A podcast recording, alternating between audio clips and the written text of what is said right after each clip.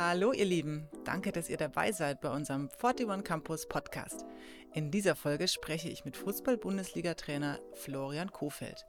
Mich hat besonders beeindruckt, wie menschlich und ehrlich Florian über die Herausforderungen des Profifußballs spricht. Er ist ein echter Fußballlehrer, der klar und strukturiert seine wertvollen Tipps als Trainer weitergibt. Ich wünsche euch viel Spaß und Inspiration beim Zuhören.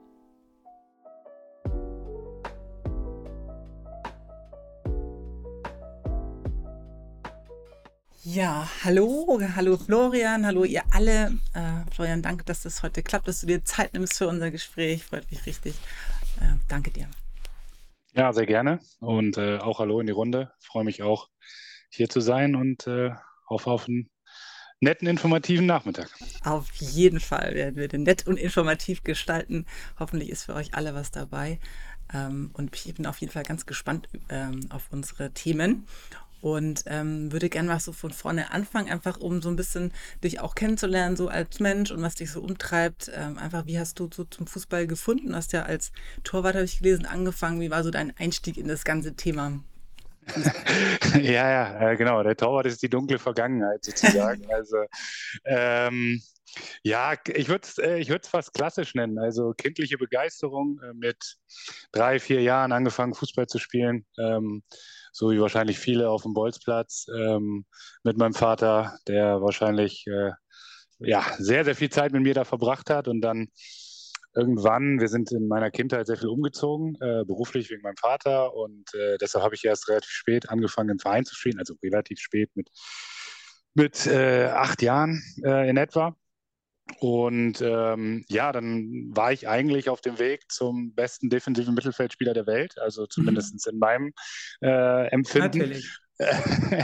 und äh, dann kamen zwei Dinge zusammen, die äh, ja weiß nicht, rückblickend, ich, also bin ganz ehrlich, ich bin nicht glücklich mit meiner äh, Wahl der Position rückblickend, aber wir hatten ein Turnier und der Torwart fehlte und wie das halt früher so war, äh, Florian, hast du Lust? Ja, ich habe Lust und äh, gleichzeitig, äh, heute würde man das wahrscheinlich ein bisschen anders machen, hatte ich damals eine Diagnose, dass ich Asthma habe und dann hieß es, ja, das passt doch gut zusammen, muss nicht so viel laufen und bis zum Tor.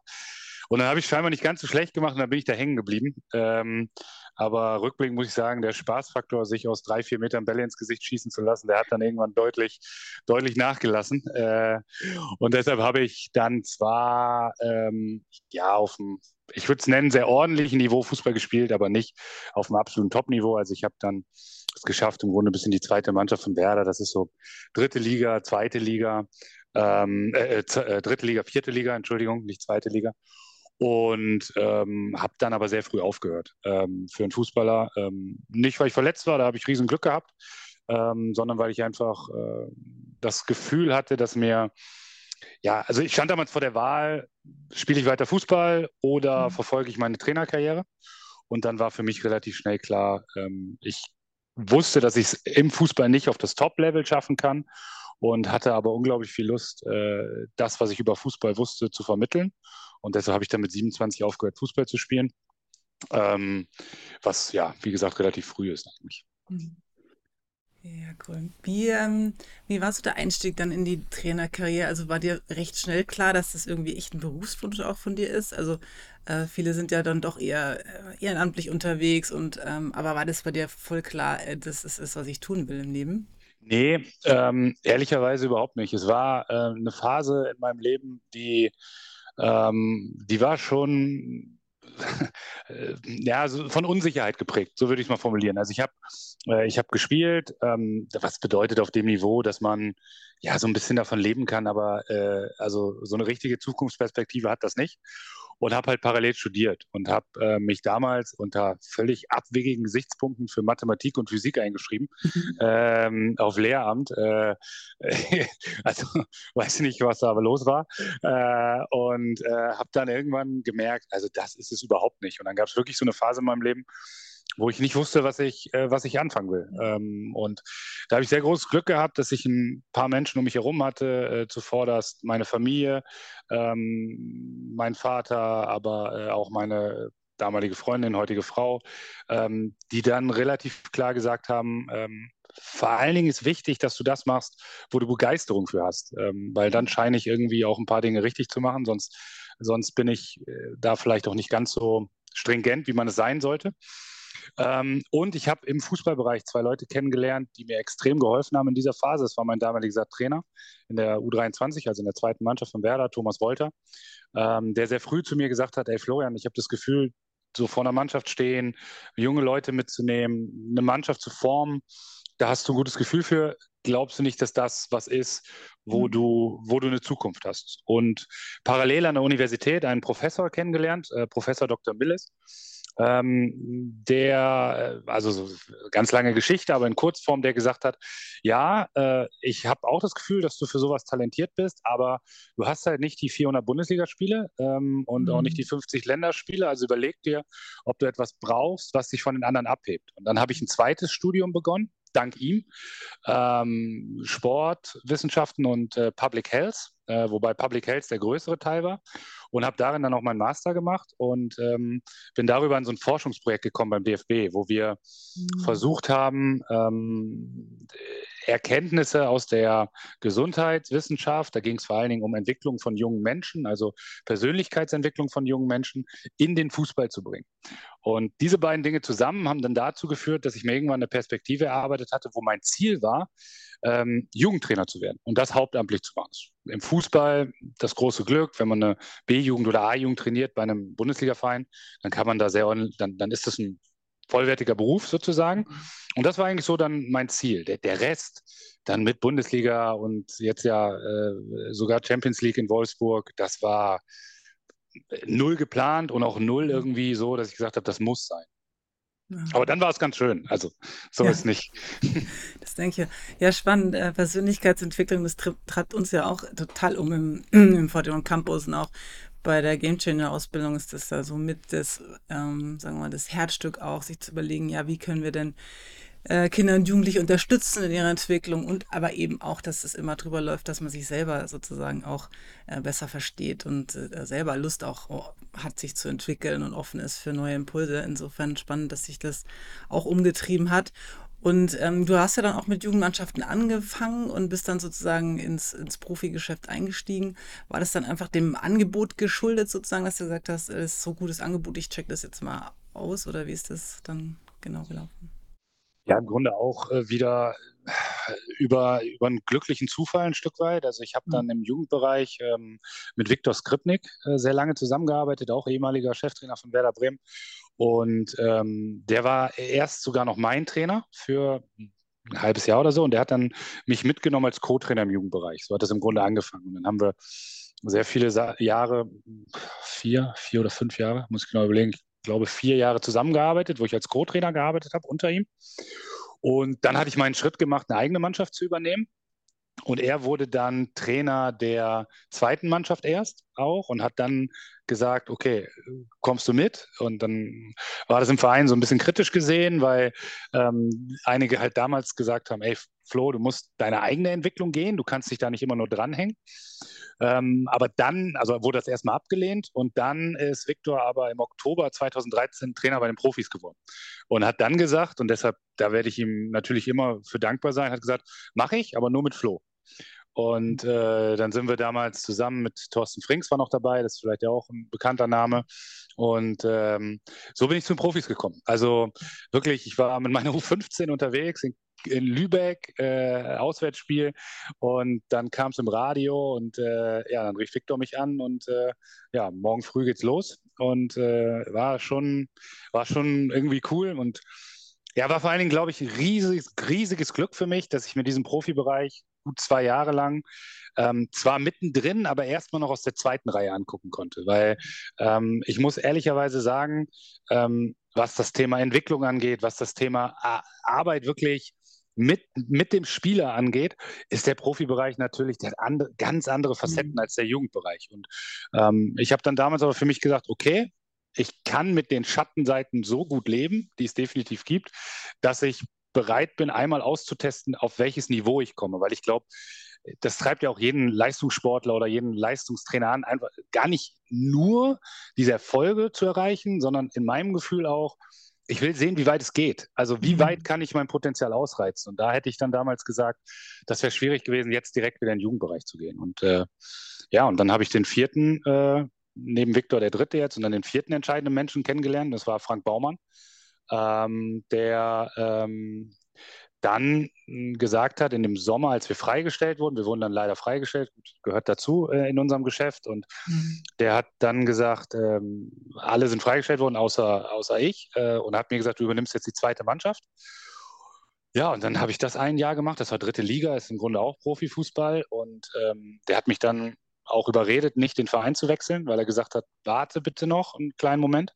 Und dann bin ich 2000, ähm, ja, wann waren das dann? 16, ne? Nee, 17 äh, Profitrainer geworden. Und das war sehr umstritten in Bremen, weil ich war der vierte U23-Trainer nacheinander und ich hatte einfach Glück, dass ich einen Manager hatte, der die totale Überzeugung hatte und gesagt hat, nee, er hat da richtig Gegenwind für gekriegt, aber äh, wir gehen jetzt mit Florian in den, in den Abstiegskampf. Und dann, ja, äh, durfte ich das fast vier Jahre lang machen. Das war sehr großes Glück. Äh, nein, nicht, also Glück hat nicht nur Glück, das glaube ich nicht, weil sonst äh, hätte es nicht funktioniert, aber viele gute Fügungen, so würde ich es mal formulieren. Ja, und wie du auch formulierst, so einfach äh, gute Menschen an der richtigen Stelle sozusagen, die ihnen dann auch ähm, Potenzial sehen und fördern und mitnehmen sozusagen auf dem Weg. Also so, äh, das ist ja auch immer wichtig, dass man einfach ähm, auch gute Menschen hat, die sich für einen einsetzen. Ähm, genau, so eine Art Mentorengedanken finde ich auch auf jeden Fall braucht man im Leben und brauchen natürlich vor allem auch die Kinder und Jugendlichen. Ich würde jetzt gerne noch mal so ein bisschen auf die, deine Ausbildung auch als, ähm, als Trainer zurückkommen, weil da hast du ja auch für Furore gesorgt, als Jahrgangsbester deine Ausbildung ähm, als Fußballlehrer abgeschnitten. Was würdest du sagen, auf was für Kompetenzen kam es da vor allem drauf an und wie hast du das so, ähm, ja, wie hast du das geschafft, dich da doch auch abzusetzen sozusagen von allen anderen? Das ist ja, also äh, das war zu einer Zeit, als die Fußballlehrerausbildung in Deutschland eine stark akademische Struktur hatte. Das muss man mhm. sagen. Also man kommt in dem Lizenzsystem des Fußballs, kommt man in den ersten, damals waren es noch drei Stufen davor. Das sind sehr praxislastige Lehrgänge. Und ähm, dann kommt man in einen Lehrgang zum Fußballlehrer, der dauert zehn Monate oder zum damaligen Zeitpunkt hat er zehn Monate mhm. gedauert, mit vier Tagen Anwesenheitspflicht. Und es ist aufgebaut wie ein Studium. Also du hast Module, du hast verschiedene Fächer und so weiter. Das heißt, der erste Schritt ähm, war, äh, war einfach schon, dass ich im Vergleich zu vielen anderen Erfahrung hatte wie, wie sowas funktioniert, über halt meine universitäre Ausbildung. Das heißt, mhm. ähm, einige mussten wirklich erstmal, und da habe ich großen Respekt vor gehabt, äh, wie man so schön sagt, das Lernen lernen in dem Moment, mhm. weil äh, das war, das war jetzt nicht so, äh, so easy in dem Moment, sondern ich würde das vergleichen wirklich mit zwei Semestern Studium an der Uni. Das war, mhm. war so. Und ähm, dann kann ich gar nicht genau sagen, warum ich am ersten Lehrgangsbester geworden bin. Ähm, hm. äh, ich weiß es nicht. Also die Prüfung, die schriftlichen Prüfungen fielen mir relativ leicht, eben durch den universitären hm. äh, Charakter vorher. Und äh, scheinbar habe ich ein gewisses Talent auf dem Platz, auch äh, Dinge zu vermitteln. Äh, deshalb hat das so geklappt. Man muss aber dazu sagen, dass im Fußball ähm, sowas kann auch hinderlich sein. Also weil äh, wenn man in, in, meinem Alter und mit meiner Vita ähm, ist man sehr schnell auch in dieser theoretischen Ecke. So mhm. nach dem Motto, ja, also äh, einen Schein kann er gut machen und äh, mhm. dann hat er vielleicht auch noch ein Buch geschrieben und studiert. Äh, alles klar, aber jetzt lass mal lieber die Praktiker ran. Äh, deshalb ist es auch sowas, was ich von meiner Seite aus gar nicht so hochhängen will. Ähm, und andersrum sage ich aber trotzdem, eigentlich ist das, eigentlich ist das Quatsch, weil ein gutes theoretisches Fundament äh, kann nie schaden. Also man mhm. darf es halt nur nicht immer in den Vordergrund stellen. Ja, genau, die Kombination macht aus Theorie und Praxis. Jetzt hast du dann gleich noch eine, äh, noch eine Auszeichnung sozusagen abgesahnt. Ähm, genau, als äh, 2017 quasi äh, dann nach Wer zu Werder Bremen und äh, beim DFB dann Trainer des Jahres 2018 die Auszeichnung. Äh, wie war das? Hast du dann auch gesagt, das will ich gar nicht so hochhängen oder hast du schon gesagt, nö, ist eigentlich schon eine coole Auszeichnung und ähm, da bin ich auch stolz drauf. Ja, auf jeden Fall zweiteres, sonst würde ich lügen. Mhm. Ähm, mhm. das war schon was sehr, sehr Besonderes, ähm, diese Auszeichnung zu bekommen. Ähm, und trotzdem ist es so, dass ich finde, dass ähm, in so einer Mannschaft, Mannschaftssportart wie bei uns, aber wahrscheinlich in jeder Sportart, ähm, äh, ich bin ja der letzte Hilfesteller und nicht derjenige, der eigentlich im Fokus stehen sollte. Deshalb äh, muss man auch bei dem Preis sagen, ja, ich habe den bekommen und äh, ich äh, war, war und bin da auch sehr stolz drauf, den bekommen zu haben. Aber auch und insbesondere, weil es mit einfach einer fantastischen Saison zusammenhing, wo wir, mhm. äh, wo wir als Mannschaft und als, als Gesamtkonstrukt ähm, einfach äh, uns das verdient hatten, weil wir, weil wir in dem Jahr, das würde ich schon sagen, etwas Besonderes ausgestrahlt haben. Nicht nur, nicht nur von den Ergebnissen her, die sehr gut waren, sondern vor allen Dingen von der Art und Weise, wie wir Fußball gespielt haben und auch von der Art und Weise, wie wir, wie wir als Gruppe funktioniert haben. Und das haben, glaube ich, die Menschen gespürt und ähm, deshalb war das ein Stück weit eine individuelle Auszeichnung, die aber äh, definitiv stellvertretend war für alle, die, die dabei waren. Damit meine Spieler, aber auch und insbesondere den Staff, weil da hängen eine Menge Leute dran im Fußball. Ich weiß nicht, ob das so bekannt ist. Wir haben, wir haben so ungefähr 25 Spieler pro Team äh, im Profibereich und mindestens da drumherum nochmal 25 Leute im Staff. Dementsprechend ähm, war das für uns alle echt eine tolle Auszeichnung damals. Mhm. Ähm, das habe ich mir wirklich noch nie so Gedanken gemacht, dass das äh, so ein großes ja, so ein, so ein großes Führungsteam dann ist, sozusagen, die, die da irgendwie alle in die gleiche Richtung, genau, Herz alle in die gleiche Richtung schlagen muss. Und ja, wie hast, wie hast du das damals empfunden? Hat sich das ähm, einfach entwickelt, weil die Menschen gut zusammengepasst haben? Oder hast du einfach äh, auch gute Leute an deiner Seite? Oder was, was hast du da aktiv vielleicht auch dazu ähm, ja, so Teambuilding-mäßig oder irgendwie was in die Wege geleitet, wo du sagst, da habe ich das, äh, da habe ich das, das hat gestärkt und das war ein richtiger Gamechanger-Move vielleicht von mir? Mm, also wir haben uns vor der damaligen Saison unglaublich viel Gedanken darüber gemacht, welche Charaktere äh, zusammenpassen und ähm, äh, insbesondere welche Charaktere sich auch gegenseitig ergänzen. Also es war jetzt nicht so, dass wir uns alle die ganze Zeit in den Arm gelegen haben, überhaupt nicht. Wir hatten damals schon sehr polarisierende Spieler auch und ich glaube, was mein größtes Zutun dazu war, war, dass ich diese Charaktere den Charakteren erlaubt habe, sich zu entfalten. Also eben nicht dieses Gefühl zu entwickeln, hey, alle äh, nur in meine Richtung, ja, ich gebe die Leitplanken vor und ich gebe auch vor, wie wir spielen wollen. Und im Moment, manchen Dingen gibt es Momente, wo der Trainer entscheiden muss, weil es ist keine Demokratie, aber ähm, einen Charakter sich entwickeln zu lassen, finde ich unglaublich wichtig, damit er, damit er die volle Leistungsfähigkeit äh, entwickelt. Und ähm, als Beispiel, wir haben, wir haben damals, das ist vielleicht auch ein bekannter Name, das mache ich, mach ich sozusagen an dem Bild, Max mhm. Kruse gehabt.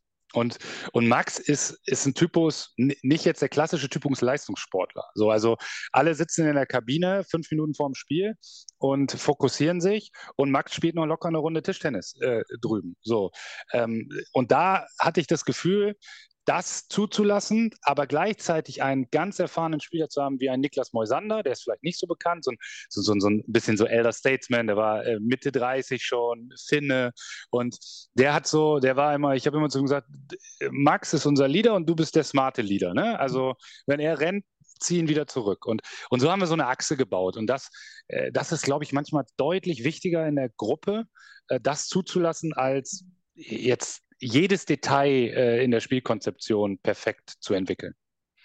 Hm, spannend. Ja, also eigentlich eher gar nicht so nur die Harmonie macht, sondern doch auch eher die äh, Ergänzung und vielleicht auch mal so ganz verschiedene Spielertypen, die sozusagen dann auch ähm, das ausmachen. Hast du das dann auch bewusst so zusammengestellt oder hat sich das dann eher so entwickelt? Ja, also ähm, äh, ganz kurz vielleicht noch zurück, vor allen Dingen. Rollenklarheit finde ich enorm wichtig. Mhm. Also ähm, weil, wenn ich eben gesagt habe, 25 Spieler, ich werde nie 25 Spieler zufriedenstellen können. Das darf nicht mein Anspruch sein. Aber ich muss, ähm, ich muss versuchen, dass ich die 13, 14 finde, die am Ende alle wissen, das ist meine Aufgabe und das ist, oder dafür, dafür bin ich hier und diese Rolle erfüllen. Also da ist zum Beispiel äh, bei mir so, dass ich immer versuche, einen Spieler komplett zu begeistern für das Projekt, der sicher weiß, dass er nicht spielt. In der Regel der zweite Torwart. Also der mhm. hat im Fußball eine wahrscheinliche Einsatzzeit von null Minuten normalerweise. Also wenn sich der andere nicht verletzt, spielt er nie. Und ähm, äh, darüber, glaube ich, schafft man, schafft man so eine Energie, weil mhm. sonst hast du eigentlich in so einer Kabine in der Regel elf Leute, die zufrieden sind, weil sie spielen, und 13 bis 14, die nicht zufrieden sind. Und mhm. das, war, das war damals sehr gut, aber es hat sich auch entwickelt. Also ähm, wir hatten in der Hinrunde eine Phase, da haben wir auch sechsmal nacheinander verloren.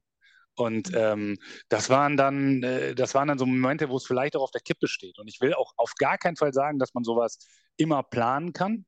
Ähm, aber man kann es zumindest probieren und das haben wir in dem Jahr. Und das war halt in Abstimmung mit, mit Frank, also Frank Baumann, ähm, weil als Trainer im Fußball, das ist glaube ich auch anders als in anderen Sportarten, ist in den meisten Ligen es so, dass man nicht derjenige ist, der in der Lage ist, Spieler zu verpflichten oder abzugeben, sondern man kann natürlich stark starkes Veto einlegen vielleicht oder eine starke Tendenz abgeben, so würde ich mhm. sagen. Aber ich bin in meiner Rolle nicht derjenige, der sagt, wir verpflichten jetzt Spieler X und geben Spieler Y mhm. ab, sondern das macht der Manager. Dementsprechend ist diese Verbindung extrem, extrem wichtig. Da mhm. muss ich mich, also mit den Lorbeeren kann ich mich nicht schmücken. Das war hauptsächlich Frank. Wow.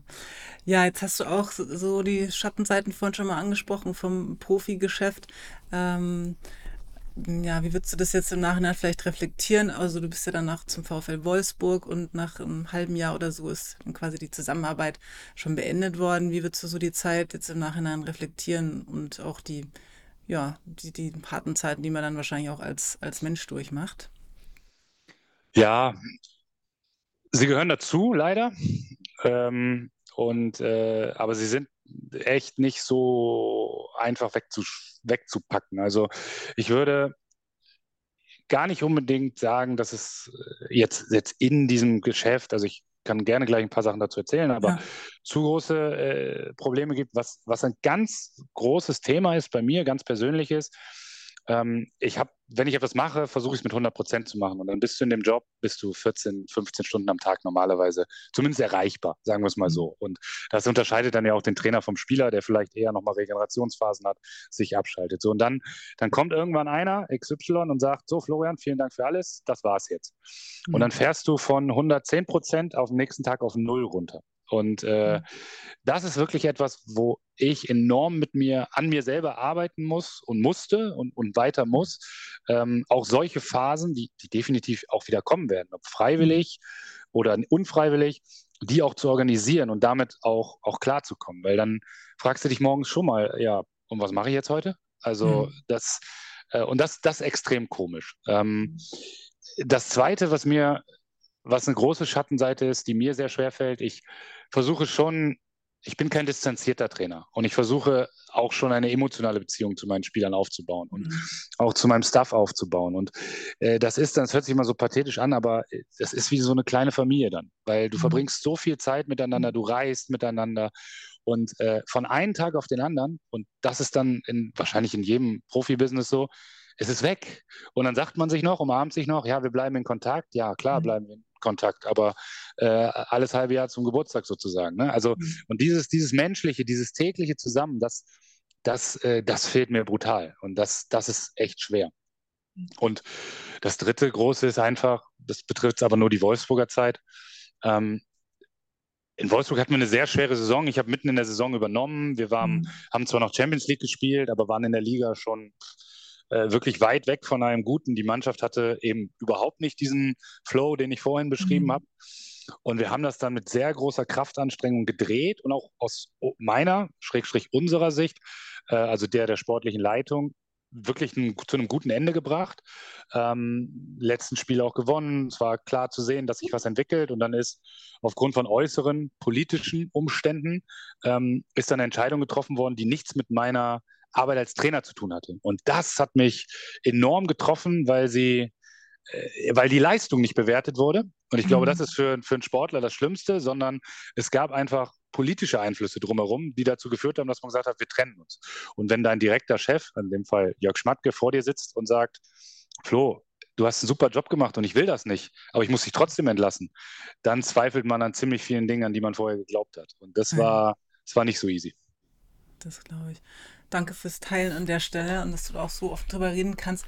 Und was würdest du, wenn du jetzt so die Welt im ja, Profifußball wirklich siehst, was würdest du da vielleicht äh, anders wünschen oder ändern wollen? Also ich weiß, damals bei Dirk war es ja auch so, als dann eben sein bester Freund damals und ähm, der enorm wichtig war, Steve Nash dann so von heute auf morgen dann hier packt man und auch die Art und Weise, wie das dann manchmal eben geschieht im Profigeschäft so.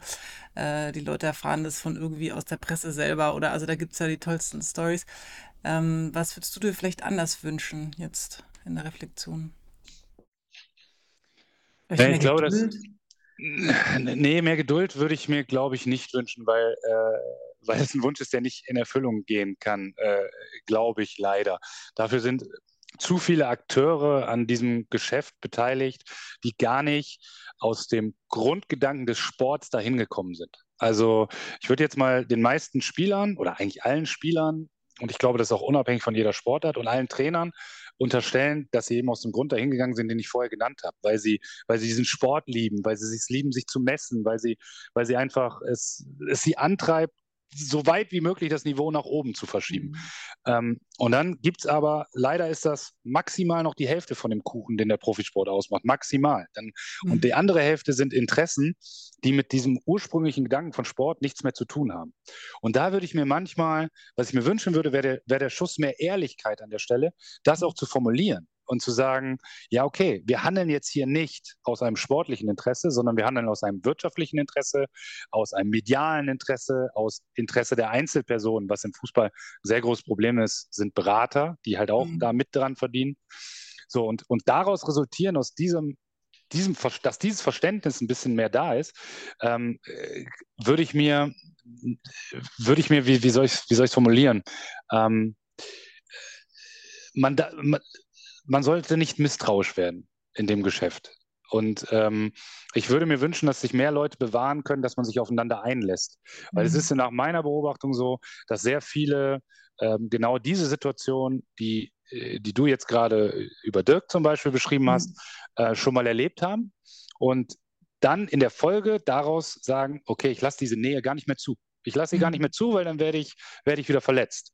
Und mhm. äh, äh, das führt dazu, dass eben solche tollen Erlebnisse, wie ich sie vorher beschrieben habe, dass eine Gruppe wirklich in sich in sich etwas entwickelt, die werden unglaublich schwer noch äh, zugelassen. Und das würde ich mir wirklich wünschen. Äh, ob das realistisch ist, weiß ich nicht. Und äh, ich bin auch ganz ehrlich, wie ich jetzt vor meinem nächsten Manager stehen werde, nach der Geschichte, die ich in Wolfsburg erlebt habe, bin ich auch für mich selber noch gespannt drauf. Aber ich mhm. versuche ähm, weiterhin auch Nähe zuzulassen und Emotionalität zuzulassen, weil ich daran glaube, dass das einer der entscheidenden Faktoren ist, um am Ende ganz oben zu sein und nicht irgendwie einen Job zu machen. Hm. Ja, sehe ich auch so. Ja, so ist es mit Beziehungen an sich, wenn man da einmal, genau, schwierige Erfahrungen gemacht hat, schwierig sich dann wieder einzulassen, aber ohne dessen geht es auch nicht wirklich in die Tiefe. Insofern, ja, kann ich wohl nachvollziehen, auch wenn ich natürlich das aus dem, nicht aus dem Profitrainergeschäft kenne. Würdest du jetzt äh, auch in der Reflexion sagen, ähm, obwohl das natürlich immer schwierig ist, aber hättest du was anders gemacht aus deiner Sicht oder hättest du ähm, vielleicht auch nochmal Erkenntnisse gezogen für dich, äh, für deine zukünftigen Entscheidungen? Ja, zunächst mal glaube ich, hätte ich länger warten müssen, um einen Job anzunehmen, nach meiner Werderzeit, ähm, weil ich war mit der Spielerzeit ziemlich genau 20 Jahre in dem Verein und habe da sehr dran gehangen und äh, äh, es war ja auch im, im letzten Jahr dann mit dem Abstieg hier in Bremen. Äh, bin zwar zwei Spieltage oder einen Spieltag vorher freigestellt worden, aber de facto ist mein Herzensverein abgestiegen. Und das war eine hohe Emotionalität. Und gefühlt war ich noch nicht wieder bereit, diese Emotionalität äh, einzubringen. Merke ich, habe ich aber erst im Nachgang gemerkt. In dem ja. Moment habe ich gedacht, hey, du bist frisch, vier Monate am Strand gelegen, los geht's ja. sozusagen. Ähm, das ist so mal diese, dieses, dieses Vorgeplänkel äh, zu dem Job sonst das Thema Rollenverteilung ist etwas, was ich in Wolfsburg nicht gut gemacht habe, äh, wo ich im Nachgang immer sagen würde, Mannschaftsstruktur und Hierarchie stehen weit über taktischen Inhalten und fußballerischen Inhalten. Da war ich, äh, da bin ich andersrum rangegangen. Ich habe versucht, das Fußballtaktische und die Art und Weise des Fußballs ähm, erst zu implementieren und habe dann erstmal alle Spieler versucht mitzunehmen. Also das, was ich vorhin beschrieben habe, ich hatte halt nicht meine 13, 14, sondern ich habe erstmal mit meinen 22 gearbeitet. Und das hat zu einer großen fehlenden Rollenklarheit in der Kabine geführt, mhm. die vorher auch nicht da war, aber ich habe es halt auch erstmal nicht hingekriegt. Mhm. Und das, glaube ich, war ein Schlüsselelement, was, was nicht gut war. Mhm. Und äh, so wie du auch jetzt beschreibst, ist eine Menge Druck in dem System. Also gerade auf euch Trainern lasst du da ja eine Menge Druck, ähm, Erfolgsdruck, äh, Druck da was. Genau, taktisch, aber auch äh, einfach ihre Leistung zu bringen, Ergebnisse und so weiter. Klar, wir sind ja in einer Leistungsgesellschaft, aber also wie, wie, was hat dir geholfen, damit umzugehen und ähm, ja, was hast du vielleicht auch gelernt über dich, was dir gut tut in, in dem Maße, weil du ja auch gesagt hast, Erreichbarkeit quasi ständig. Also wie schafft man da irgendwie auf sich zu achten in dem Job? Indem man sich äh, wirklich diszipliniert, sich Auszeiten zu nehmen. Also mein, meine Lieblingsauszeit ist mein Mittagsschlaf. Den lasse ich mir nicht nehmen. Also egal wo. Ich habe eine kleine lustige Anekdote. Bei meiner zweiten Vertragsverlängerung in Bremen habe ich mir einen Schlafsessel in den Vertrag schreiben lassen, weil ich musste mittags 20 Minuten schlafen. Äh, ja, und äh, selber weiter Sport machen, extrem wichtig. Ähm, äh, und ich habe eine Sportart zum Glück für mich gefunden, wo ich sehr gut abscheiden kann. Ich spiele unglaublich gerne Tennis. Und äh, dementsprechend ist es auch so, da kann man mal eine Stunde spielen, dann ist man raus. Und dritter Part, ganz klassisch Familie. Also ich habe äh, hab zwei kleine Kinder, vier und sieben. Und wenn die Tür zugeht, ist denen relativ egal, wie Papa gespielt hat. Ähm, mhm. Und äh, das erdet dann schon immer. Aber viertens, und ich glaube, das ist die größte Herausforderung, insbesondere für meine Familie, ähm, ich bin jemand, der auch mal Zeit für sich ganz alleine braucht. Also ich kann auch gut mal zwei Stunden irgendwo sitzen, Musik hören und einfach über etwas nachdenken. Und äh, äh, das ist ehrlicherweise das, was wir als Familie lernen mussten, weil natürlich der Grundgedanke ist, äh, den, den ich am Anfang auch versucht habe, so zu leben. Okay, jetzt hast du mal Zeit, jetzt machen wir auch was als Familie. Aber mhm. Ähm, am Ende war es so, dass es keinem was gebracht hat, weil ich war mhm. gedanklich noch nicht fertig sozusagen und ähm, ja, und, und, die Familie hat das natürlich auch gemerkt. Deshalb so diesen vierten Part, so, so eigene Phasen zu haben, wo ich mal ganz alleine bin, ist für mich extrem wichtig. Mhm. Und äh, fünfter Punkt, ein Stück weit, aber ich glaube, der ist selbstverständlich. Äh, also wenn unseren Berufen, ich glaube, sowohl als Spieler, auch als, als Trainer, regelmäßig Zeitung liest, der kann sich eigentlich auch gleich einweisen. Also das, äh, das äh, darf man nicht machen. Ja, tut niemandem gut, genau. Ähm, was würdest du sagen, ist dir wichtig so als Trainer? Also ich habe schon verschiedene Sachen rausgehört, so die Beziehung zu deinen Spielern, das voll einlassen, also wirklich auch äh, all in sozusagen. Und ähm, aber was würdest du noch beschreiben, ist dir wichtig in deiner Arbeit als Trainer? Eine, äh, eine gewisse Mischung aus, ähm, aus Menschlichkeit und äh, trotzdem äh, Leistungsorientierung. Ähm, ich finde, das ist ein sehr wichtiger Wert, den, den, den ich in der Beziehung zu meinen Spielern vermitteln muss, ähm, dass, es ein, dass es eine menschliche Ebene gibt, die auch nie verloren gehen sollte ähm, und die auch von meiner Seite aus nicht verloren geht, ähm, aber dass es trotzdem nichts damit zu tun hat, dass ich Entscheidungen treffen muss. Und ähm, die, das finde ich extrem wichtig. Ähm, ich finde es unglaublich wichtig, dass, ähm, dass, dass, dass, diese, dass eine Gruppe ähm, oder meine Gruppe, ähm, dass sie Leidenschaft verkörpert. Also mhm. ich, ich kann gar nichts damit anfangen, wenn jemand ähm, etwas ohne den letzten, das letzte Feuer tut. Dann dann werde ich wirklich sauer. Und das ist dann auch für mich ein Grund, dass derjenige nicht mehr Teil der Gruppe ist. Und zwar relativ egal, welches Leistungsvermögen er hat, weil ähm, sonst, sonst können gewisse Dinge aus meiner Sicht nicht, nicht entstehen. Das vierte ist so ein bisschen für mich, aber selber, ähm, ich möchte immer sehr gut vorbereitet sein. Also ich bin kein Mensch, der, ähm, also ich sage immer, äh, vom Plan abweichen ist ist immer wichtig, aber dafür braucht man erstmal einen Plan. Und mhm. äh, den habe ich gerne sehr gut ausgearbeitet. Also da, glaube ich, fordere ich von meinem Staff auch relativ viel im Hintergrund. Ähm, und der fünfte Punkt, oder ihr, nicht, dass ich jetzt mir fünf Punkte aufgeschrieben mhm. habe, sondern so, wie sie jetzt, äh, mhm. wie sie jetzt einfach so kamen. Ähm, äh, immer wieder, der Spieler ist das Allerwichtigste. Ich glaube, das ist, das ist etwas, was alle verstehen müssen. Alle im Staff, alle im Trainerteam. Und es ist vollkommen irrelevant, was ich über Fußball weiß oder was ich über Fußball denke. Es ist nur wichtig, was kommt bei dem Spieler an und was hilft ihm. Und da ist es ganz häufig so, ähm, dass man sich deutlich runterschrauben muss. Weil als Trainer guckst du dir, keine Ahnung, wenn wir am Samstag Bundesliga spielen, habe ich den Gegner mindestens dreimal gesehen, mindestens, und habe ein Analyseteam dahinter, was den Gegner mindestens zehnmal gesehen hat. Wenn ich das von einem Spieler verlangen würde, dieses Wissen, dann äh, sind, läuft er vollkommen verkopft über den Platz. Also mhm. da sich runterzunehmen und zu sagen, nein, nicht das, was ich weiß, ist wichtig, sondern das, was beim Spieler ankommt. Äh, das finde ich einen zentralen Punkt äh, in, der, in der Trainerarbeit. Ja, spannend. Und ähm, also so wie es klingt, ist ja auch gerade so Beziehungsgestaltung und das eben auch, was beim Spieler ankommt, eben das Thema Kommunikation ganz wichtig. Hast du für dich da, weiß ich nicht, auch dich weitergebildet in dem Sinne oder ist es einfach gesunder Menschenverstand, einfach nur gut zuhören und immer wieder checken, was beim Gegenüber angekommen ist oder wie hast du das so gestaltet? Naja, gut, ich habe in der, in der, also so nach dem Studium, wo das natürlich ein Stück weit Thema war, nochmal grundlegend fortgebildet habe ich mich da nicht. Ähm, ich versuche selber viel zu lesen, also bin da schon dran interessiert. Und vom Grundprinzip her äh, glaube ich einfach daran, dass jeder Mensch unterschiedlich lernt. Ich glaube, es ist ja auch allgemein bekannt. Also der eine oder andere lernt übers Hören, der andere übers Sehen, der andere übers Machen und, und so weiter. Und ähm, deshalb versuche ich immer, ähm, wenn wir jetzt eine klassische Trainingswoche haben, dann haben wir ein Schwerpunktthema oder noch besser in der Vorbereitung, weil da ist der Wettkampfdruck nicht so da. Dann haben wir ein Thema ähm, für drei Tage, ähm, also für einen Trainingsblock. Bei mir sind immer drei Tage, fünf Einheiten ist ein Block. Und ähm, dann gibt es ein Thema und dann versuche ich in diesen fünf Einheiten dieses Thema von allen Seiten äh, die Lernwege sind einmal zu beleuchten, dass ich halt diese große Gruppe abhole.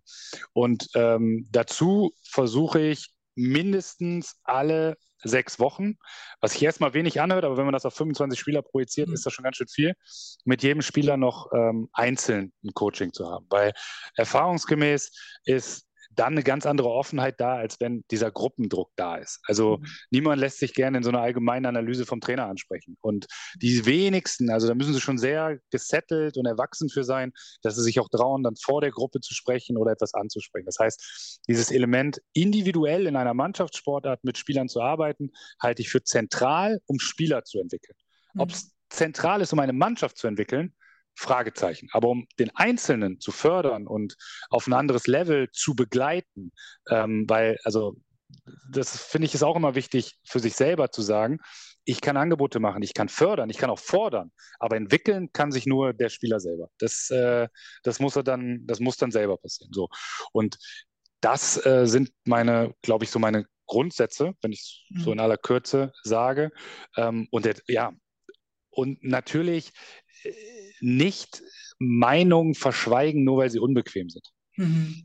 Also äh, äh, lieber dem Spieler sagen, das gefällt mir nicht, als ihn fünf Wochen nicht spielen zu lassen und nicht zu sagen, was los ist. Das mhm. äh, würde ich sagen, ist, äh, ich bin eigentlich ein sehr harmoniebedürftiger Mensch, mhm. ist etwas, was mir schwer fällt, aber mhm. was ich, äh, wo ich mich immer wieder zu zwinge. Ja, kann, kann ich voll nachvollziehen, geht mir ähnlich auf jeden Fall. Ähm, das finde ich jetzt spannend mit den Themen beleuchten. So haben wir auch in unserer ähm, Game Changer Community auch monatliche Themen und äh, das Thema äh, in diesem Monat ist eben die perfekte Halbzeitansprache. Also ein bisschen provokativ auch jetzt mal, ist es, gibt es überhaupt eine perfekte Ansprache und ähm, vielleicht nicht nur Halbzeit, aber ähm, auch vielleicht überhaupt die Ansprache der Spieler und auch wie, wie sehr, was haben die Spieler vielleicht auch dazu beizutragen oder hast du da so ein paar Grundsätze für dich, nicht so überladen mit Informationen? Ähm, kannst du da noch ein paar Tipps geben? Ja, im Grunde abgeleitet von dem, was ich vorhin gesagt habe, von diesem großen Prinzip, nicht das, was ich weiß, ist wichtig, sondern das, was hilft, ist in so einer Stresssituation wie Wettkampf und dann Halbzeit natürlich nochmal potenziert, weil man hat keine Ruhe. Und äh, also ich kann da äh, nicht ganz sagen, wie es in anderen Sportarten ist, aber bei uns ist es natürlich so, wir haben jetzt zwei relativ lange Blöcke im Wettkampf mit 45 Minuten und dann 15 Minuten Pause. Aber diese Pause ist natürlich relativ lang mit 15 Minuten bei uns. Und ähm, ich mache es immer so, dass ich versuche, ähm, der Letzte zu sein, der mit den Spielern spricht weil ich mhm. das Gefühl habe, in der Wettkampfsituation, auch ganz grundsätzlich, aber in der Wettkampfsituation insbesondere, müssen die entscheidenden Hinweise so nah am Wettkampf sein wie möglich, weil sonst ist schon wieder viel viel mhm. Zeit mhm. vergangen. Ähm, ich habe dann ja auch, Entschuldigung, wenn ich so ein bisschen aushole, aber im Wettkampf habe ich als Fußballtrainer eigentlich nur die Chance, über Einwechslung und Auswechslung Einfluss zu nehmen. Weil, also wer mal in so einem Fußballstadion war, die Illusion, dass der Spieler da auch drei Meter vor mir mich noch hört, der sollte man sich nicht hingeben, ja. Und dann kann man eigentlich nur noch über eigene Körpersprache vielleicht so ein bisschen Ruhe signalisieren oder ein bisschen Emotionen reinbringen, aber alles andere taktisch extrem schwierig. So, das heißt, ich habe in dieser Halbzeit habe ich 15 Minuten. Die ersten fünf Minuten ähm, sind die Spieler komplett alleine, nur die Physios sind da und einer aus dem Staff, bei dem ich das Gefühl habe, ähm, da kann ich gar nicht sagen, wer das ist, das kristallisiert sich raus, dass er eine gewisse emotionale Kontrolle über die Gruppe hat. Also, ähm, weil ich glaube, das ist ja auch normal. Als Spieler nimmst du, nimmst du ein Spiel auch aus so einer Gefühlsebene wahr. Für, es steht vielleicht eins für den Gegner, aber du hast das Gefühl, hey, wir haben alle so eine Kontrolle, bleib locker, das wird schon. So. Und äh, du als Trainer denkst, ey, was ist mit denen? Also du siehst es vielleicht ganz anders. Und da ist immer einer dabei, ähm, der manchmal dann nach den fünf Minuten zu mir ins Büro kommt. Das sind immer so gestaltet, dass die Kabine und das Trainerbüro sind sehr nah zusammen und mir vielleicht nochmal nur kurz den Hinweis gibt, hey, den Jungs geht's gut oder die Jungs sind mhm. und so weiter. In den ersten fünf Minuten geht es halt auch darum, äh, weil das gehört auch zur perfekten Halbzeitansprache aus meiner Sicht. Wie geht's den Jungs physisch? Ähm, äh, brauchen sie eine Behandlung? Was passiert? Haben wir irgendwie ein Thema, dass wir nur noch 20 Minuten bei dem einen oder anderen gehen können und so weiter? Die mhm. Infos kriege ich alle in den ersten fünf Minuten und dafür muss das relativ straff und gut organisiert sein, damit jeder auch weiß, was dann zu tun ist.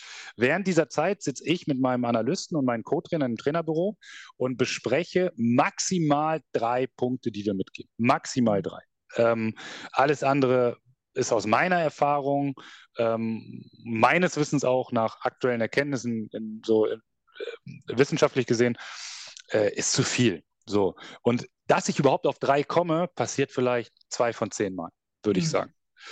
Und dann geht es wieder darum, reingehen und zu überlegen, weil da habe ich ja nicht die Chance, jetzt zu sagen, ich mache eine Videoanalyse, mache die Taktiktafel und am besten erkläre ich sie noch, sondern ich muss mich dann relativ stark auf ein Medium konzentrieren, weil ich habe nicht mehr so viel Zeit.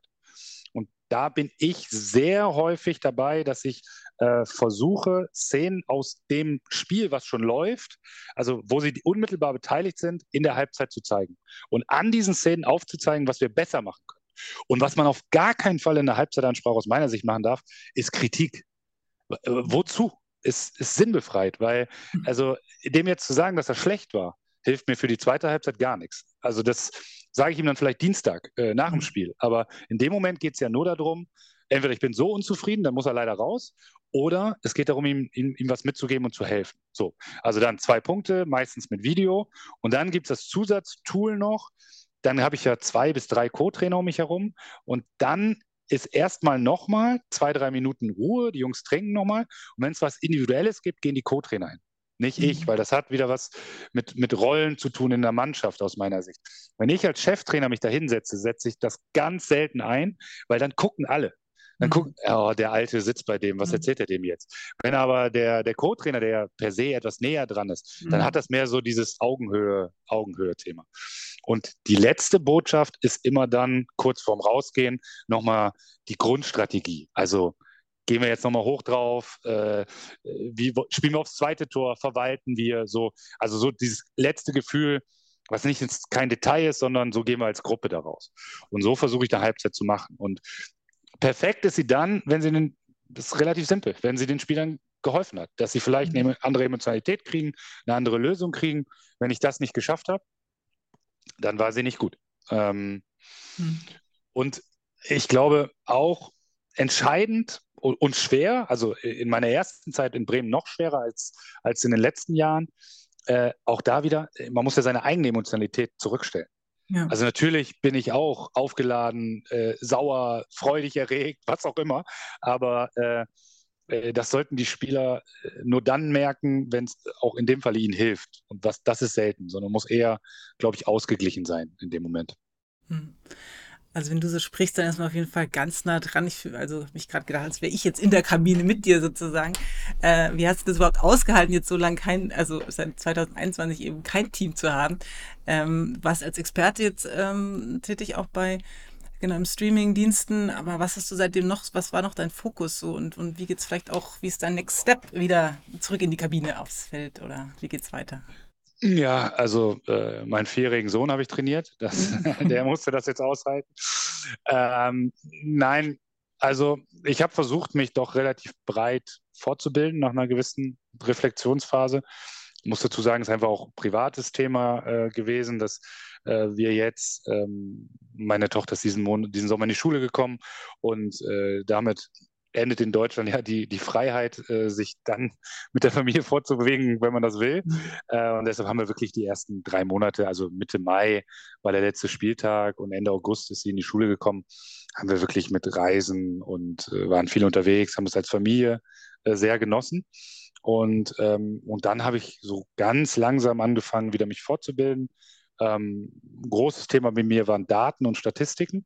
Das im mhm. Fußball im Vergleich zu anderen Sportarten, beim Basketball ja wahrscheinlich das Nonplusultra. So gut kenne ich mich da leider nicht aus, aber ähm, im Fußball total unterbewertet noch. Und da gibt es sehr spannende Entwicklungen, wo Positionsdaten im Fußball so ausgewertet werden können, dass sie auch taktische Hinweise geben. Das ist bislang noch nicht möglich. Und das ist für mich so, das, ist wirklich, das wird eine Revolution werden im Fußball, weil ähnlich wie vor zehn Jahren die Einführung der Videoanalyse oder 15 Jahren, weil, weil man auf einmal mit einem Spieler nicht nur den Einzelfall einer Szene besprechen kann, sondern ganz viele Szenen äh, sozusagen, weil man halt die Daten, die Quantität hat. Und äh, damit habe ich mich viel beschäftigt und versucht, das ein bisschen zu verstehen. Ganz werde ich es nicht verstehen können, weil, äh, weil mir da das Grundwissen zu fehlt. Ähm, aber dafür haben wir zum Glück dann auch die Experten. Nur ich finde, meine Aufgabe als Trainer ist zumindest, die Sachen interpretieren zu können und nicht darauf angewiesen zu sein, dass mir jemand das erzählt. Mhm. Das war relativ aufwendig und relativ viel. Ansonsten habe ich ein paar Vorträge gehalten, war in ein paar Workshops, habe mir andere Vereine angeguckt, andere Sportarten angeguckt, bin, wie gesagt, ein großer Freund des Tennises, habe da ähm, auch einen sehr guten Freund, der äh, auf der ATP-Tour Trainer ist. Da bin ich mal zwei Wochen äh, mit dabei gewesen, ähm, habe hab mal mittrainiert äh, und habe festgestellt, dass das ja doch noch relativ weit entfernt ist. äh, und äh, ja, und äh, jetzt in letzter Zeit, dann mit Beginn der Rückrunde, halt einfach auch sehr, sehr viel Fußball wieder geguckt, mhm. ähm, weil mein nächster Step, wenn ich es mir aussuchen darf oder die Möglichkeiten da sind, ich würde gern mal ins Ausland gehen, weil mhm. ich äh, ein Stück weit das Gefühl habe, wir haben ja vorhin über diesen Kuchen geredet, wo sozusagen mhm. nur noch mhm. die Hälf Hälfte von mit Sport zu tun hat in Deutschland dass das in anderen Ländern noch ein bisschen anders ist im Fußball. Ähm, ich da mit vielen Kollegen geredet habe, die diese Erfahrung gemacht haben und ich einfach sehr gerne mal etwas anderes kennenlernen würde. Eine andere, eine andere Rolle als Trainer, die, die, die im Ausland anders ist, eine andere äh, Kultur. Ähm, ich habe das in meinem Leben leider noch nie, nie erlebt, weil ich immer Fußball, Studium, alles war irgendwie ortsgebunden in Deutschland. Mhm. Und ähm, das, das wäre etwas, wo ich, wo ich sehr viel Lust drauf hätte. Aber ganz bewusst auch erst im Sommer. Also, dass jetzt äh, nächste Woche ich nochmal an der Seitenlinie stehe für die letzten Spiele irgendwo.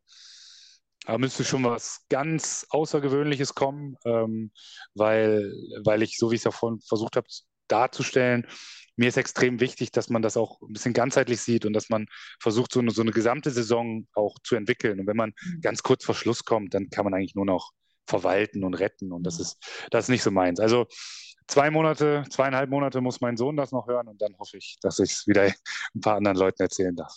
Oh, wow. Ja, ich wünsche dir auf jeden Fall alles Gute für den nächsten Schritt und bin gespannt, wo, äh, wo der sein wird.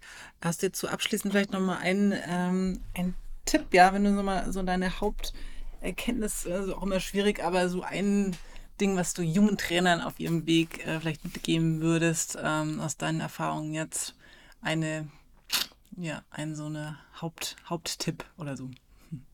Für die eigene Entwicklung sozusagen. Ja, für die Karriere vielleicht auch, oder was, auf was sie achten sollen, ja.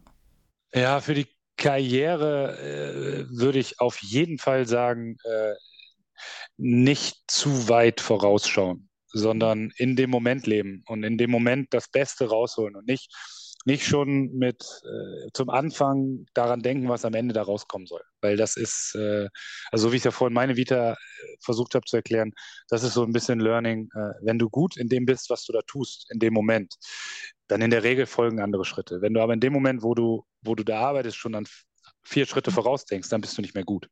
Weil äh, dann kannst du auch keine Beziehung zu deinen Spielern, zu deinem mhm. Umfeld aufbauen. Also das ist, glaube ich, etwas, was, was für viele wirklich, denke ich, ein ganz guter Tipp ist, äh, weil es sehr verführerisch ist, sehr früh dahin zu denken, wo unsere Vorbilder, Idole, was auch immer sind. Aber äh, wichtig ist da, wo man gerade ist. Und da sollte man, da sollte man gut sein. Toll, danke für deine Ausführungen. Also ich finde schon, dass ganz viel Fußballlehrer in dir steckt. Also genau, so strukturiert, wie du erklärst. Und also man fühlt sich da total mitgenommen. Insofern vielen, vielen lieben Dank ähm, an der Stelle echt nochmal, ähm, das so, ja, uns nahe zu bringen. Also ich habe ganz viel mitgenommen, ganz viel gelernt und ich bin noch nicht mal als Trainerin gerade aktiv, aber ähm, ich denke mir, da war ganz viel dabei. Also wirklich nochmal von Herzen Dank, dass du dir Zeit genommen hast für uns und ähm, wie gesagt, alles Gute für deine nächsten Schritte und bin gespannt, werde es natürlich haargenau verfolgen, ähm, genau, wie es weitergeht bei dir. Danke dir. Ja, auch von meiner Seite vielen Dank. Hat sehr viel Spaß gemacht. Danke an euch fürs Zuhören. Ich hoffe, das Gespräch hat euch genauso viel Spaß gemacht wie mir und euch für euren Alltag inspiriert. Bis zum nächsten Mal.